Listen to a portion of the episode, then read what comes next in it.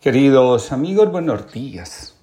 Comparto con ustedes la reflexión del día de hoy titulada Narrativa. Cada uno de nosotros vive dentro de una narrativa. La historia que nos contamos dirige nuestra vida y revela el nivel de comprensión que hemos alcanzado con respecto a nuestro destino. Federico Faustino González escribe, en la vida de una persona pueden distinguirse dos escenas, lo que los demás observan y lo que la persona cree estar viviendo. Es muy posible que cada uno de nosotros se considere protagonista de un guion o libreto que vamos forjando a través de las experiencias que sumamos cada día. Dentro de la trama de nuestro guion podemos ser jueces, víctimas, salvadores, héroes, mesías o simplemente Creer que estamos por encima de los demás y nada puede afectarnos. En el interior, puede que experimentemos cada evento, cada momento y cada etapa de la vida como parte de una obra mucho más grande y completa. Dos ranas cayeron en un recipiente con leche. Sigue nadando, dijo una rana a la otra. Saldremos de alguna manera. Es inútil, chilló la primera. Es demasiado espeso para nadar, demasiado blando para saltar, demasiado resbaladizo para arrastrarse. Como de todas maneras hemos de morir algún día, mejor que sea esta noche. Así que dejó de nadar y pereció ahogada. Su amiga siguió nadando y nadando sin rendirse. Y al amanecer se encontró sobre un bloque de mantequilla que ella misma había batido y allí estaba sonriente comiéndose las moscas que acudían en bandadas de todas direcciones. Cada uno de nosotros construye un conjunto de argumentos que defendemos como si fueran la verdad porque no comprendemos bien qué nos sucede internamente.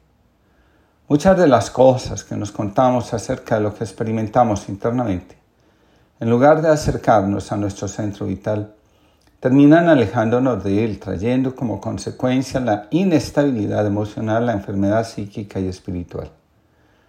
Muchos de nuestros relatos están deformados porque no incluyen toda la realidad que vivimos. Una buena narrativa, dice Joan Garriga, incluye recursos internos, motivos para seguir creyendo y esperando. Los malos relatos tergiversan la realidad nos constriñen y nos cierran los caminos que podríamos tomar para ir a fuentes de agua viva, que nos revitalicen y llenen de sentido nuestra existencia. El trastorno de narrativa, aquella historia en la que nos sentimos amenazados, despedazados interiormente, tiene su origen en el trauma. Por trauma entendemos aquel evento intensivo y aversivo que se pone por fuera de nuestro alcance para hacerle frente para resolverlo o tramitarlo asertivamente. Bajo el efecto del trauma nos sentimos amenazados, vulnerables, expuestos, inestables y en muchos casos paralizados. Según Peter Levine, la persona traumatizada está constantemente bajo la presión interna de defenderse, algo que la mayoría de las veces resulta incómodo e insoportable para la psique. Uno de los efectos del trauma consiste en ver enemigos por todas partes, menos dentro de uno mismo. La narrativa sobre lo que nos sucede se distorsiona cuando conectamos inadecuadamente con experiencias similares a las que dieron lugar al trauma. Francisco Javier Díaz Calderón escribe, el trauma mantiene una serie de manifestaciones que a veces parecen invisibles. En ocasiones se traducen en tabúes que tenga la familia, así como en prejuicios, reacciones desproporcionadas, introyectos, etc.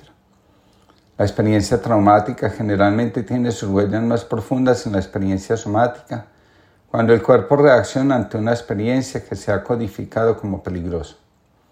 Esto generalmente sucede ante circunstancias que presentan cierta similitud con la vivencia del trauma. El trauma no es una experiencia individual, sino que lastima el bedouin, por lo que afecta a todos los miembros de la familia. Por ejemplo, cuando alguno de los padres ha sufrido abuso sexual, desarrolla actitudes que modifican radicalmente la relación con sus hijos, siendo excesivamente cuidadosos para prevenir cualquier tipo de abuso sexual.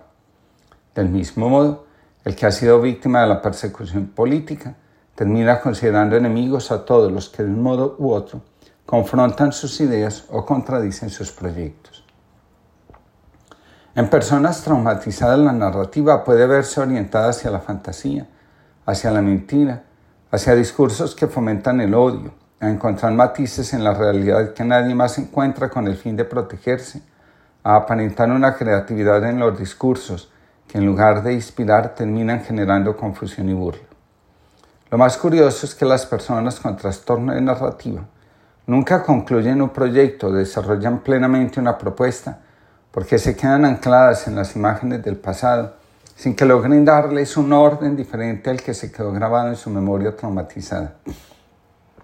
Las personas con una narrativa distorsionada de la realidad muestran una gran incapacidad emocional de hacerse cargo de sus actuaciones. Las personas traumatizadas tienden a construir narrativas basadas en la mentira.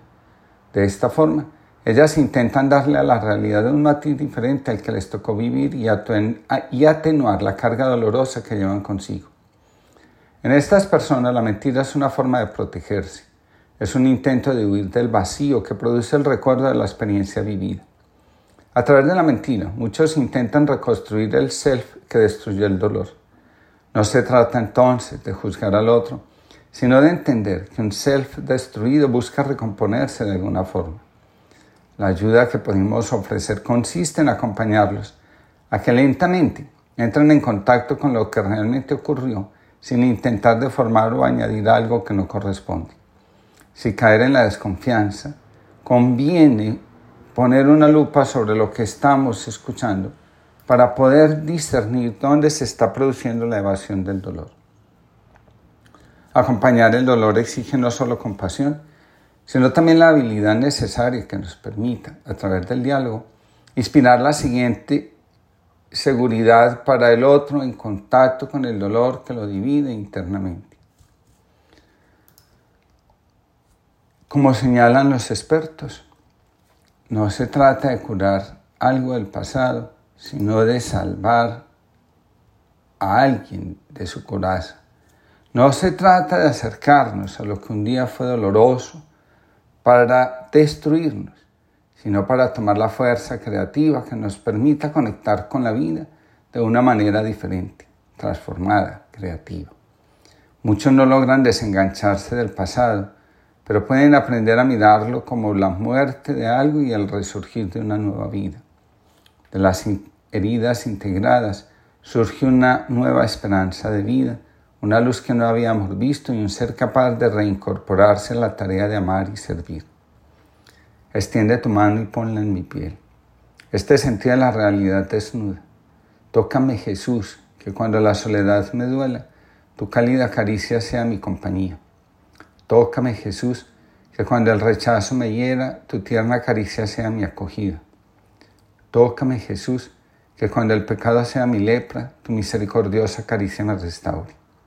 Tócame, Jesús, que cuando la vehemencia me acelere, tu lenta caricia me recuerde el sosiego. Tócame, Jesús, que cuando la desolación me turbe, tu luminosa caricia sea mi consolación. Tócame, Jesús, que cuando a mi memoria todo lo olvide, tu silenciosa caricia me recuerde que todo se pasa, que todos se pasan, que tú y solo tú bastas, que todo mi ser y toda mi piel ha sido tocada, besada, abrazada, marcada y tatuada por tu caricia, una vez y para siempre. Genaro Ávila, Valencia, jesuita. Que tengamos todos una linda jornada y que sepamos construir narrativas congruentes con nuestra vida.